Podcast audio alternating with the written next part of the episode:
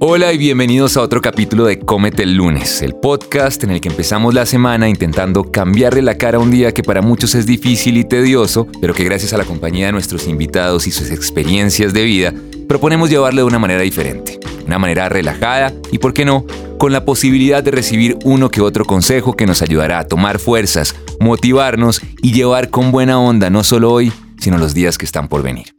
En capítulos anteriores hemos hablado de cómo para lograr nuestros propósitos o metas siempre es necesario dar un paso de más o tomar ese riesgo al que probablemente le tenemos miedo para poder así materializar lo que queremos. Pero siento que de pronto no hemos reforzado lo suficiente la importancia que tiene no solo el propósito como tal, sino con quién o quiénes vamos a hacerlo realidad, y más cuando son propósitos que no vienen de motivaciones puramente profesionales, sino que pretenden generar cambios positivos en toda una sociedad. Estos aunque algunas veces nacen de ideas individuales, jamás se pueden llevar a cabo solos.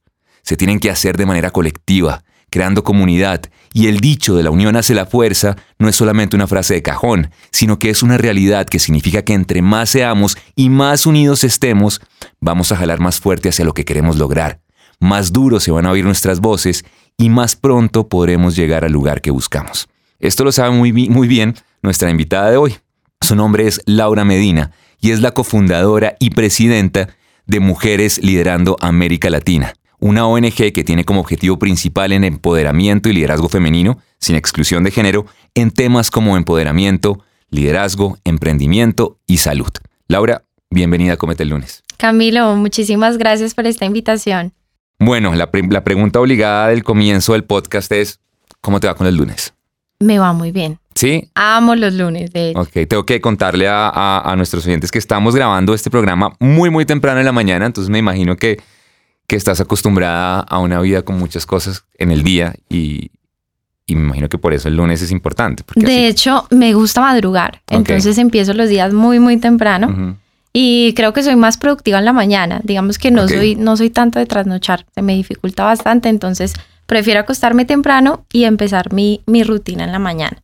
Eso, el otro día también leía sobre eso, que uno tiene que encontrar el momento de trabajo más productivo en su día, que a veces estamos obligados a trabajar o muy tarde o muy temprano y resulta que, que somos, no somos productivos de la misma manera todos. Total, y además que también hay rutinas de autocuidado como prácticas que, que creo que son clave tenerlas todos los días, estar cuidando la salud mental, estar cuidando el cuerpo y eso me permite también, digamos, hacerlo a las 5 de la mañana donde no hay ruidos y voy a meditar. Digamos que hay prácticas que me gusta hacerlas más temprano. ¿Meditas por lo general todos los días? Procuro hacerlo, sí, de 6 de 7.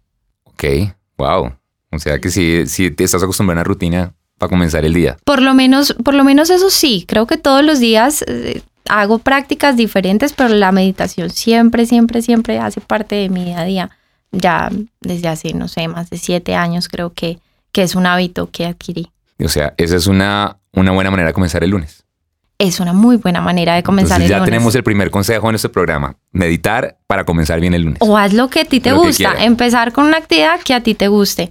Y, y bueno, y de ahí en adelante creo que lo más bonito de los lunes es que siempre hay una oportunidad, ¿no? Porque hay como esta costumbre de, vale, empezamos el año, entonces el primero de enero es como la oportunidad para... Comienzo. Total podríamos decir que los lunes también podrían ser un nuevo comienzo. Lo habíamos hablado alguna vez y se habló, se tocó de esa manera también, como que el lunes era más que la pereza volver a comenzar, puede ser el momento de, empezar de nuevo. Sabes, como un capítulo nuevo. Un capítulo nuevo, cerrar la página, nuevos propósitos, vamos. Así. Ah, bueno, antes de hablar de la ONG y de qué se trata, quiero que nos contextualices un poco en quién es Laura Medina y cómo llega a fundar Mujeres Líderes de América Latina. Bueno, esta, pregunta está, Es, muy, amplia, pero ¿de dónde nace como ese interés o de dónde empieza como esa, por decirlo porque también, también es una preocupación, pero como el interés de trabajar por las mujeres en, Colombia y pues en América Latina? Pues mira, creo que, mm, ¿cómo podría definir a Laura? Yo creo que me, me defino como una persona en constante aprendizaje, como tratando de ser muy consciente de lo que me sucede día a día, de las personas que me rodean, las personas que me encuentro, que conozco de qué manera lo puedo, eh, digamos, lo puedo agregar a, mi vida en aprendizaje y de qué manera puedo impactar también a las personas en positivo. Y creo que el tema ya de, empatía y de un poco del interés social viene desde siempre. Ok.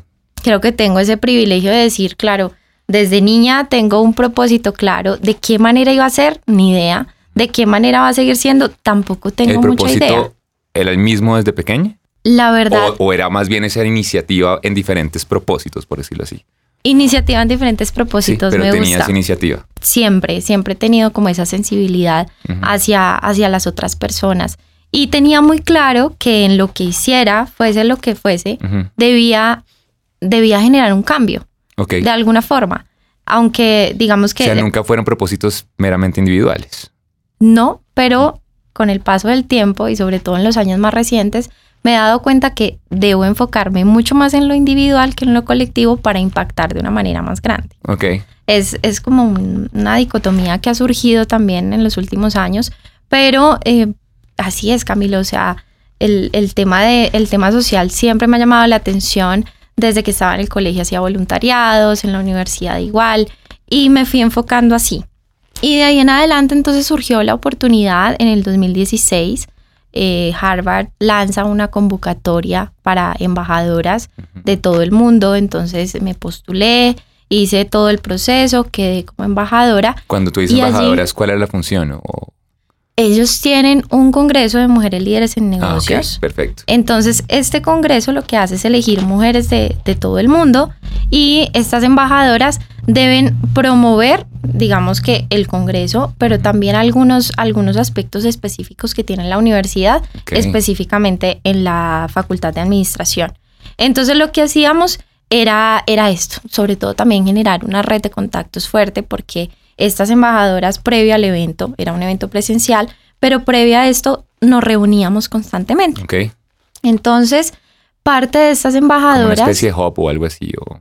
sí, tal cual, tal cual. Entonces, digamos que se hablaba acerca de temas de equidad, acerca de mujeres líderes en negocios. Sucede que en, el, en este momento es muy normal y en este momento digamos que todo el mundo habla de este tema, que me parece maravilloso, pero en ese momento no era tan común. Claro. Y estamos hablando de hace muy pocos años, pero aún así no pasaba, no era igual. No había muchos foros, por ejemplo, aquí en Colombia. Ahora, cada semana puedes encontrar eventos donde invitan mujeres eh, líderes en diferentes ámbitos. Entonces, digamos que mm, en ese momento no era así. Era algo muy innovador, era algo que estaba llegando y sobre todo que estaba llegando no solamente a Colombia, sino a otros países que no tenían el foco de la equidad de género tan claro. Ok. Entonces resulta que en esas, en esas reuniones que te cuento que hacíamos, nos encontramos con unas embajadoras también colombianas. Elegían, digamos, eh, no lo tengo muy claro, pero es como una o dos mujeres líderes en cada universidad y esas eran las embajadoras. Entonces éramos 63 a nivel, eh, a nivel eh, mundial y en Colombia nos encontramos con tres más. Ok. ¿Qué sucedió? Nos empezamos a reunir, empezamos a hablar, empezamos a decir cómo vamos a promover el evento, qué va a pasar. Cuando vayamos, sería genial ir con otras mujeres para que conozcan, para que puedan asistir a este evento tan grande. Y así fue surgiendo. ¿El evento dónde lo hacen o dónde lo hacían? En, en Boston, O sea, sí, es en en Harvard, un pero... hotel, la verdad en un hotel. no me, no me Y acuerdo. podía el ir cualquier persona. No, ustedes pueden invitar más mujeres. Podíamos invitar a más Ok. mujeres. El, realmente el acceso es muy fácil. Lo que Mm. pasa es que Uno pensaría que por lo que es Harvard, entonces sencillamente Total. es para una pequeña cantidad de personas. Así es, pero así pasa con todo en la vida, Mm. que solamente hay que golpear la puerta para que Es te verdad. abran. Y muchas veces no la golpeamos porque decimos, no, es que está cerrada y es que parece que nadie nos va a abrir, entonces como Tenemos que ni siquiera lo intentamos, total. Pero era muy sencillo, Ok. era, era fácil y sabes que todo se dio de manera como tan fluida que lo que hicimos fue decir, vale, entonces, ¿por qué no hacemos un mini foro aquí en Colombia? Como una versión. Hagamos lo mismo, claro. Entonces replicamos eso, obviamente en magnitudes súper, súper diferentes. Claro. Em, lo hicimos en la Universidad de los Andes porque una de, de mis amigas era de esa universidad. Entonces apartamos una sala, era un auditorio grandote, dijimos cómo vamos a hacer. Teníamos como un mes y medio para generar un evento. Jamás habíamos hecho algo así, ninguna de nosotras, pero todas teníamos la iniciativa y teníamos la motivación. Compartían esa, eso de chiquitas, todas. O sea, me refiero No tan así, pero sí. tenían ese, tienen ese llamado, por decirlo así. Tal cual. Digamos que había una llama que algo nos unía y era eso. Y entonces, eh, pero no éramos amigas, ¿no? O sea, digamos O sea, que nos conocimos fue ahí, tal cual. en, Esto- yo tengo en una pregunta eventos, antes. sí. Esto tenía, este foro tenía una, un enfoque de equidad, pero era primordialmente con, o sea, empresarial, o sea, negocios. Sí, Ok, 100%. ok. 100% porque era de la Facultad de Administración. Entonces lo que hicimos fue invitar a mujeres líderes en distintos ámbitos. Entonces invitamos a Beatriz Fernández de Crepes and Waffles, invitamos a una mujer súper tesa en temas de robótica, invitamos también a profesora, a una profesora de la universidad, Connie Fernández. Digamos que invitamos a cuatro mujeres que nosotras considerábamos líderes y, y que en efecto pues lo son. Y llegaron más de 150 Wow, personas. ok. Fue increíble. Fue como, ¿qué está pasando acá? No, hicimos obviamente un esfuerzo grande, pero todo fluía, todo fluía. Y parte de esas personas eran mujeres que venían de municipios y de diferentes lugares de Cundinamarca. De porque uno Cundinamarca. de los aliados donde tocamos la puerta fue la gobernación de Cundinamarca. Y entonces llegaron estas mujeres. Mira, no te imaginas la emoción que ellas tenían. Nosotras dijimos, bueno, si acaso nos vamos con cuatro, con tres, con cinco, porque igual, pues un viaje a Estados Unidos puede ser, puede ser un Claro. poco complejo por temas de costos y demás. Además, porque estábamos sobre el tiempo. Entonces las invitamos y resulta que terminamos yendo con 30 mujeres Wow. diferentísimas, mira, mujeres de jóvenes universitarias, pero también señoras que estaban dispuestas a vivir la experiencia. Y así fue como comenzó Mujeres Liderando América Latina. Fue algo demasiado, mm, pues no, no podría decir coincidencial, pero fue- fueron sincronías, tal cual. Y todo fue fluyendo. ¿Qué es Mujeres Líderes de América Latina? O sea, ¿cuál es el propósito? Ya sabemos cómo, cómo nace, de dónde nace como la idea o creo que está clara también la motivación por muchas razones, pero, pero ¿cuál es el propósito en este momento cuando ustedes dicen, bueno, ya nos unimos, ya estamos, ahora vamos a trabajar en? Esto que te digo ahorita es algo que se ha construido. Eso no. claro, al comienzo seguramente nada. algo totalmente Y ha diferente. ido mutando absolutamente todo el tiempo. también, también me imagino que necesidades, falencias y empiezan a trabajar sobre el tema. Así es. Entonces, nuestro objetivo principal es la equidad de género. Tenemos tres líneas de acción que en este momento están muy claras. En primer lugar, el empoderamiento y el liderazgo. Allí tenemos una serie de talleres donde hemos visto la necesidad, sobre todo en poblaciones, en poblaciones eh, vulnerables, donde digamos que, que ha surgido esa petición, por decirlo así. Son temas que son claves para ellas, son temas que son claves para su empoderamiento, para generar precisamente también esa, esas posibilidades de liderazgo en ellas y en su comunidad, porque trabajamos con mujeres por lo general, lideresas en comunidad. En el segundo lugar, pues tenemos un directorio de emprendedoras, de mujeres liderando América Latina. Aquí el foco principal, por supuesto, son las marcas lideradas por mujeres y estas mujeres que muchas veces, eh, y aquí también hay diversidad de emprendimientos, son emprendimientos que están desde hace 10 años o desde la necesidad de pandemia o desde, digamos, eh, meses más recientes. ¿Qué sucede? Que hay mucho conocimiento que te enseñan en la universidad, que te enseñan en la academia, pero hay otros temas Es que te los enseña la La experiencia. experiencia y la práctica, claro. Totalmente. La Entonces, vida. tal cual. Entonces, la idea es como que esas mismas personas que tienen la experiencia de emprender, que saben cómo se maneja el tema, pues, hey, venga y hable con nuestras O sea, se colaboran emprendedoras. entre ellas mismas también. Claro. Y de qué manera les podemos apoyar. Ok. Entonces invitamos a marcas o a líderes en diferentes aspectos para que nos enseñen. Hey, neuromarketing, vamos a hablar de marketing digital. Sí, yo estoy viendo el, liderazgo- de... el- perdón, el directorio además, y el directorio es, súper variado. es súper variado. Hay desde variado. creación de contenidos hasta temas como más artesanales, es fa- fantástico. Sí, y es muy bonito, es muy bonito también porque encuentras que en medio de tanta diversidad hay algo que nos une.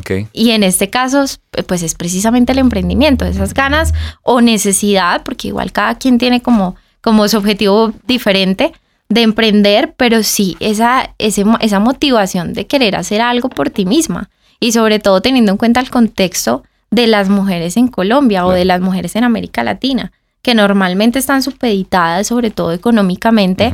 Por precisamente eso, no poder generar ingresos, no poder tener esa independencia económica. Entonces, la, la posibilidad de emprender es, es muy linda, Mm. solo que no es para todo el mundo. Claro.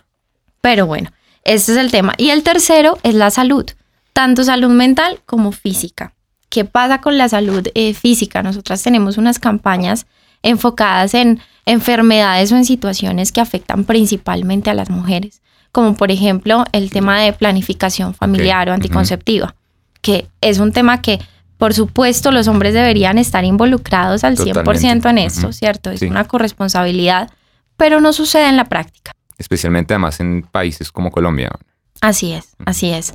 Entonces tenemos diferentes campañas también en torno a cáncer de mama, en torno a cáncer de cuello uterino, sobre todo concientizar e informar. Pero ¿qué hacemos allí? Nosotras no somos expertas, yo no soy médica. Claro. Entonces invitamos a personas expertas en la materia para que digan cómo se debe llevar este tema, cómo, cómo debes hacerte el autoexamen, cómo debes hacer, digamos que la idea es transferir conocimiento, pero conocimiento real. Claro. Conocimiento informado y que la ¿Y son las mismas mujeres que pertenecen a, esta comunidad las que trabajan en estos temas? ¿O ustedes traen No, nosotras buscamos, buscamos personas expertas. Obviamente a veces se cruzan. se cruzan, sí, sí. Pero no, no, no tenemos ninguna, pues ninguna persona experta, por ejemplo, en medicina. No lo hay por ahora. Entonces buscamos personas. Digamos que tenemos personas aliadas. Yo creo que esa es una clave muy importante al momento de de, generar una organización o de generar algo que tú quieras hacer. Y es buscar personas expertas y buscar aliados. Si no hay aliados, no se puede crecer, no se puede hacer las cosas que tú quieras hacer. Entonces es importante también buscar ayuda. No somos autosuficientes porque no lo conocemos todo. Entonces vamos a eso, a buscar. Y en el tema de salud mental, tenemos un acompañamiento psicosocial que lo hacemos de manera virtual durante pandemia. Imagínate las coincidencias nuevamente, la sincronicidad de la vida. Y es que unos meses antes de que iniciara pandemia, una de las psicólogas dijo, hey, ¿por qué no hacemos acompañamiento psicosocial? Deberíamos hacerlo virtual, esto está sucediendo. Y dijimos, bueno, hagámoslo. Y empezamos unos pinitos súper suaves para lanzarlo, organizando, que la campaña, que bueno, digamos que todo muy esquemático. Cuando empieza la pandemia. No, pues ya tenían todo preparado. Sí, no, porque no teníamos la capacidad para, para atender. Para tanta gente, sobre todo porque lo hacíamos de manera 100% gratuita. Claro. Entonces, no teníamos esa capacidad.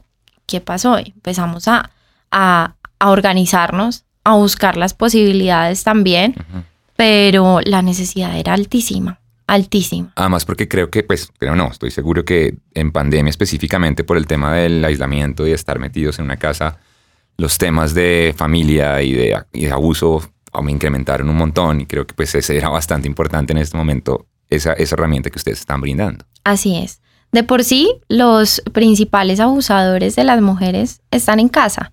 Entonces, imagínate cuando no puedes salir de casa y te encuentras con esta situación, pues se exacerba absolutamente todo. Y no solamente hablando de violencias en contra de las mujeres, sino también en contra de niños, niñas y adolescentes incluso en contra de adultos mayores. Entonces, esta, este encierro exacerba las emociones y exacerba las situaciones, o muy complejas o muy sencillas. Claro. Y, y, así, y así es como, como nos encontramos en pandemia absolutamente todos. Yo me voy a adelantar un poquitico precisamente a ese tema. Tenía esa pregunta, pero ya que estás nombrando todos los campos, los, frentes de acción, entonces Mira, tú me dejas aquí hablar y yo, y yo, y yo continúo. Me voy a adelantar un poquitico. Tengo, iba a preguntar otra cosita, pero voy a preguntar precisamente sobre eso, porque una de las de las acciones que ustedes generan, nada más porque veo que es muy relevante, es lo que tú hablabas de la salud mental. ¿Por qué es tan importante en el, momento en trabajar eh, desde la mujer, por la mujer, el tema de la salud mental eh, y cómo colabora a ese liderazgo que se busca? Es lo más importante. Creo que, que, para mí el, y como te decía inicialmente, el trabajo viene desde adentro hacia afuera. Si una mujer no es consciente de, de quién es, si no se conoce, si no puede también potenciar todos, todas esas habilidades y todas esas cosas hermosas que tiene para dar al mundo, pues entonces no puede ser líder, no puede empoderarse de su vida. Y por ende, pues tampoco puedes ayudar al colectivo. Claro. Entonces, creo que el autoconocimiento es clave y una de las herramientas importantes para esto puede ser el tema de la terapia, por ejemplo, o diferentes prácticas de Es que ahorita no me acuerdo exactamente el texto, pero ustedes en Instagram tienen precisamente, tenían un, como una, imagen que hablaba de eso, de la terapia. No, es que... que decía como la terapia, como que no hay, no hay por qué sentirse mal, ni como, básicamente esa era como la idea, como del el hecho de uno ir a terapia y trabajar en uno mismo. Claro, sabes, cuando vas al, al médico en la medicina tradicional y te duele algo, pues entonces tienes que tomar una medicina o tienes que hacer terapias o tienes que, bueno, solucionarlo de alguna forma. Sucede exactamente con la salud mental. Lo que pasa es que hay un tabú muy grande, ¿no? Hay un tabú enorme en torno a las enfermedades de salud mental De y entonces resulta que la persona que, que está loca va al psicólogo, Sí, es que la terapia entonces para solamente para gente loca. así tal cual. Y resulta que esto es más una práctica de prevención y de autocuidado. Y vale, si no tienes la oportunidad de ir a terapia, está bien, pero ¿qué estás haciendo por ti? ¿Cuáles son esas prácticas de autocuidado que puedes implementar? Porque puede que no sea solamente la terapia, pero sí hay que ser conscientes de cómo cuidas tu mente Claro. cada día, cómo la estás cosechando, porque finalmente tu mente es la que va a determinar todo. Tu cuerpo es muy importante, pero tu cuerpo va cambiando, tu mente también. ¿Qué está pasando? Entonces, es una de las prácticas de autocuidado que existen y sobre todo que mm, sucede muchas veces que hay personas que no tienen una red de apoyo, digamos, fuerte Sí, o una red de apoyo que realmente te apoye, porque es que hay muchas personas a tu alrededor, pero no con todas las personas tú Puedes hablar. Total. Y cuando hablas, de pronto las personas en medio de, de su ignorancia, ni siquiera con intención, pueden hacer que tú reprimas tus emociones, pueden detonar otras emociones que de pronto no son tan viables en ese momento. Son personas que no saben manejar las crisis. Mm. Sí, a veces el comentario ese, ay, pero deje, alégrese que ya triste, se quita. pero, pero no estés sí, triste. es claro, total. Pero póngale ya fresco, ya, ya, quítese eso. No, no, energía positiva, ya, eso, es- Sí, eso es así. Entonces, eh, eso pasa, que no, no somos muy, digamos que no nos enseñaron eso, y eso nos deberían enseñar en el colegio y decir, ¿de qué manera puedo yo cuidar mi salud mental? Porque es vital para la vida, Claro. y así debería ser. Entonces, para el empoderamiento también, o sea, empoderarse no solo significa empoderarse con los demás frente a los demás, sino tengo que empoderarme primero personalmente para poder hacerlo. principalmente. De hecho, eh, eso hablamos mucho en, en MLAL y es realmente el cambio que estamos haciendo es importante que lo hagamos primero en nosotras para luego poder impactar. Si ya cambiamos nosotras con esta campaña, de ahí en adelante no pasa nada. De hecho, Camilo, te cuento una anécdota. En una de las campañas, esta se llamó Yo Planifico y era acerca de los métodos anticonceptivos y de planificación familiar. Y, y em, pues nosotras nos dividimos todo y entonces empezamos a investigar, investigar, investigar un montón de cosas. La cantidad de métodos que hay, pues imagínate que cuando cerramos campañas siempre hacemos una retroalimentación y bueno, calificamos y decimos en qué podemos mejorar y demás. Y uno de, una de las conclusiones que salió es que todas las que estábamos planificando con anticonceptivos hormonales, los dejamos Ok. pero no fue algo, o sea, fue algo que cada una decidió lado. individualmente, total. Cuando nos dimos cuenta, claro, es que habíamos investigado tanto y nos dimos cuenta que era tan grave el efecto que tenían nuestros cuerpos que cada una había decidido como Tomar tomar dejarlos claro y nos pasó a todas las que estábamos, mira, sin mentirte, cinco, cinco de nosotras dejamos los anticonceptivos hormonales. Entonces es como, es eso, si ya hizo un efecto en mí, pues ya hice todo. Que pueda impactar a más personas, maravilloso. Pero, Pero lo más importante, claro, lo más importante es cada una de nosotras. Creo que las palabras, eh, bueno, equidad de género, eh, muchos lo han oído. Entonces, equidad de género es, un- es algo que se toca hoy en día muchísimo, pero yo siento que pocos o pocas personas realmente entienden lo que es. A veces em, creería incluso que, existe como una concepción distorsionada, una concepción de pronto er- error- errónea, en algunos casos estigmatizada. Em, ¿Por qué no nos ayudas aclarando realmente qué es la equidad de género y cuando se habla de equidad de género, a qué nos estamos refiriendo? Sabe- Sabes, Camilo, que no se estigmatiza tanto la equidad de género, sino el feminismo, Ok, ¿cierto? sí, puede ser, sí, sí. Em, y, y bueno, realmente no es uno, son los feminismos. Y en este caso, como todo movimiento social, pues tiene diferentes aristas. Ujú. Pero ¿qué se busca? Las libertades y los derechos de las mujeres que deberían ser, porque digamos Sí, que los derechos no humanos son no inherentes faltar. al ser Ajá. humano, total. Ujú. Digamos que ya por ser seres humanos son inherentes a nosotras y a nosotros. Entonces, La idea es precisamente eso, tener la libertad de hacer con tu vida lo que deseas y tener la oportunidad de acceder a los derechos de manera igualitaria en absolutamente todo. Y hay muchísimas leyes, hay muchísimas políticas públicas que giran en torno a esto, pero hay un problema y es estructural. Hay un sistema patriarcal que es el sistema que nos, que nos indica, digamos, los, podríamos decir, como eh, los poderes y siempre el poder que tiene superior el hombre versus la mujer en la sociedad y en todos los aspectos. Entonces de eso se trata. Digamos que para no hacerlo tan ladrilludo podríamos decir eso. Vamos a actuar en libertad sobre nuestros cuerpos, sobre nuestra vida y luego entonces vamos a tener la posibilidad de acceder a, todos los derechos. Con las mismas posibilidades y de la misma manera. Así es.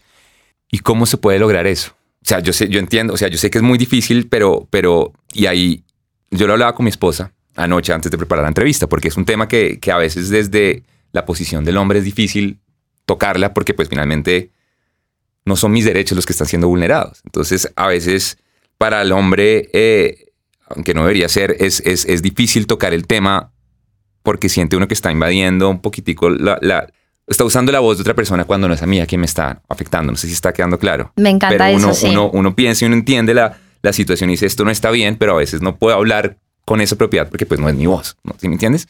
Entonces, ayer lo hablé mucho con mi esposa que, que, que, que este tema le, le, fascina mucho. Y, y a lo que iba es, ¿Cómo podemos lograr eso no solamente desde la decisión del empoderamiento de la mujer como tal, pero también a veces, pero también desde el punto de vista de la sociedad? Porque todos igual nos manejamos en un mismo entorno. ¿Cuáles son las responsabilidades que tenemos? Tú mencionas algo muy, muy importante y es el rol del hombre uh -huh. dentro de este proceso. Y es precisamente, ahí hay un libro que me encanta de Catalina Ruiz Navarro y que se llama Las mujeres que luchan se encuentran. Y ella habla de ese rol y me parece una bonita analogía y es como de qué manera los hombres van a apoyar. Uh -huh.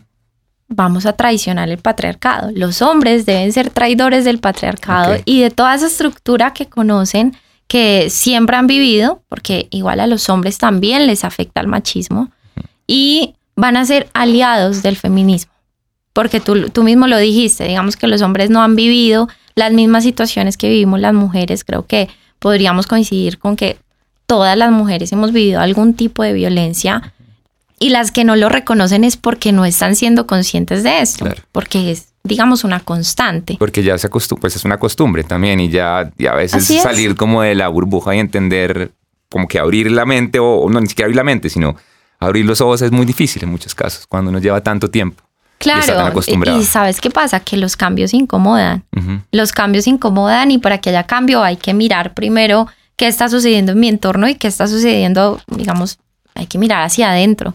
Entonces eso incomoda, pero es clave también el rol de los hombres acá, que precisamente puedan ser aliados del feminismo porque tienen una responsabilidad enorme. Pues imagínate, todavía hay muchísimos cargos liderados por hombres en su mayoría. Entonces hay que también cambiar ese foco. Esto no es solamente una tarea de las mujeres, esto también es algo correspondiente a los hombres desde su rol de eh, traicioneros del patriarcado, empezar por acciones pequeñas. Y así es como yo creo que podríamos cambiar de alguna forma este sistema, aunque según Naciones Unidas, por ejemplo, nos faltan más de 100 años para lograr una wow. equidad de género real, pero aún así debemos hacer algo.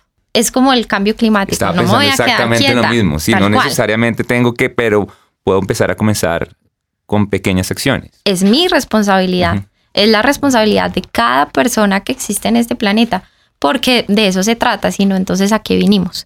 Entonces, ¿cómo, ¿cómo creo yo que podríamos hacerlo? Y es observarnos cuáles son esos micromachismos que estamos generando en nuestro día a día, de qué manera estamos impactando en lo que hacemos. Mira que son actitudes que, que normalmente son naturalizadas. Uh -huh. Y resulta que no, resulta que me encuentro con que hay acabo de decir algo muy machista, uh -huh. acabo de hablar del cuerpo de una mujer, acabo de, como ese tipo de acciones que, que deberíamos ir eliminando de nuestro día a día y en esas pequeñas acciones es que se generan las grandes causas. Entonces creo que depende de cada persona poder tomar esa decisión de autoobservarse y luego empezar a cambiar. Y además, como en todo, creo yo que existe esa posibilidad de cambio, ¿no? Porque hay veces el miedo al cambio o lo que sucede es que si soy de una manera y pienso que de pronto puedo tratar de cambiar mi, mi, manera de ser o mi,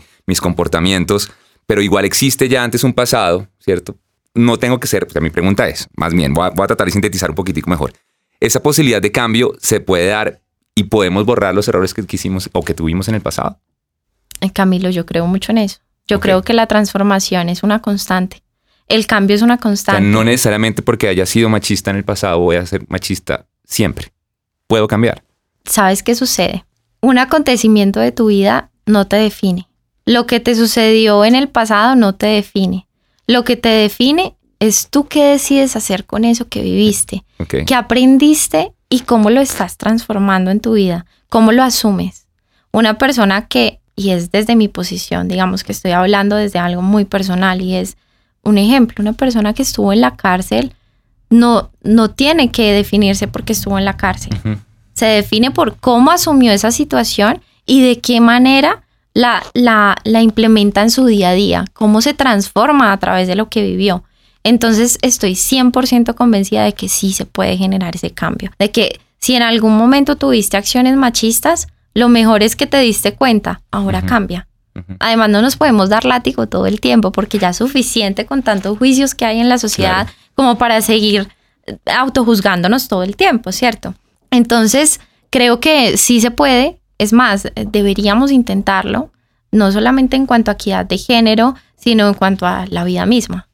Y, este es el momento. Nos podemos poner los lentes de equidad y una vez te pongas esos lentes, mira, no te los quites nunca más. Empiezas a ver desde esa perspectiva y con un enfoque de equidad de género, de ahí en adelante todo va a ser, puede ser más difícil porque cuando tú eres más consciente de lo que haces, a veces es más complejo y te, ay, claro, haces clic y dices, aquí, aquí la embarré. Y uno se da más duro a veces cuando es consciente de los errores, ¿no? Total. Pero de eso se trata. No, no de darse duro, no, de ser consciente de los errores. Sí, sí, sí, de entenderlos y trabajarlos. Tal cual. Yo sí creo en eso. Estoy convencida de, eso. Otro, pues está equidad de género, pero, pero el empoderamiento es uno de los grandes también acciones que ustedes generan, ¿cierto? O sea, o, intentan eh, llegar. ¿Qué es el empoderamiento en sí? Porque esa palabra la, usa, la, la, usamos no solamente en el tema en femenino, sino se usa constantemente en todo. No, hay que empoderarse y tomar las riendas y... Pero, pero siento que esa palabra en sí abarca mucho más. Eh, ¿Qué es empoderamiento para, para ustedes? Esta, palabra es súper utilizada ahora, ¿no? Sí, no, es, es, es, de lo que más se usa empoderamiento, así como en, en la época de pandemia era reinventarse, ahora el empoderamiento, empoderamiento Tal cual, tal cual. Eh, ¿Qué significa que realmente cuando ustedes hablan de empoderamiento eh, femenino, necesariamente femenino, empoderamiento en sí, ¿a qué se están refiriendo? Empoderar, empoderar es una palabra enorme, es una palabra poderosísima, tal cual como su nombre lo dice creo que eh, es precisamente eso, esa posibilidad de tener el poder, pero cuando hablamos de empoderamiento femenino, desde mi óptica es el poder de sí mismas. El poder en nosotras mismas y sobre todo la posibilidad de ser capaz de, de seguir nuestro instinto, de seguir nuestra, nuestra propia decisión, nuestras propias libertades, de poder actuar en torno al poder propio que tenemos cada una. Creo que no, digamos que va mucho más allá de, de qué tipo de rango tienes, a qué te dedicas, porque finalmente estas, estas cosas realmente son muy efímeras. Son cosas que en este momento estás y ya de pronto mañana tienes otro rol y, ya está. Sí, ese es el, como el, el, tema a veces de la sociedad que, que mm, en los últimos años, especialmente en este año, en estos años donde el trabajo y el éxito y eso empiezan a tener como unas connotaciones tan importantes, ¿no? Y tan, y la gente va, va detrás, no necesariamente a veces nos define nuestro trabajo, ¿no? Que eso es lo que, lo que, lo que suele suceder. No, yo soy, no, no, usted es muchas cosas más que pronto en lo que trabaja. Jamás, total. Además que, que, hablábamos del cambio. Todo es tan cambiante que hasta eso puede cambiar. Hoy yo estoy liderando un proyecto, mañana de pronto estoy liderando otro, o de pronto no estoy liderando nada. Y eso puede suceder. Entonces yo creo que el empoderamiento debe basarse en, en el poder que tenemos sobre nosotras mismas y en ese poder que fue quitado durante mucho tiempo y es precisamente la posibilidad de seguir nuestra intuición, de poder escuchar qué es lo que realmente mi ser quiere, qué es lo que realmente eh, mi cuerpo está sintiendo, porque digamos que el, el, cuerpo está conectado también al, al exterior entonces y a las emociones.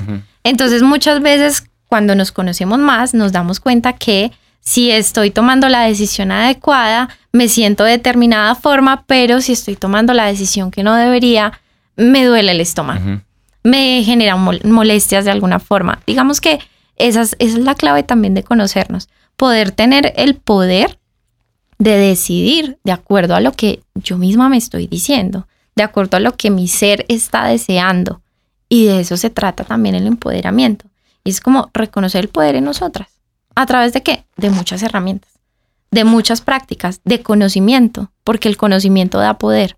Entonces, por eso nos mm. enfocamos muchísimo en la educación, porque cuando tú educas a una mujer, tú no estás educando a una mujer, mm. tú estás educando a su familia, a su entorno más cercano e incluso a una comunidad, porque muchas de ellas son lideresas.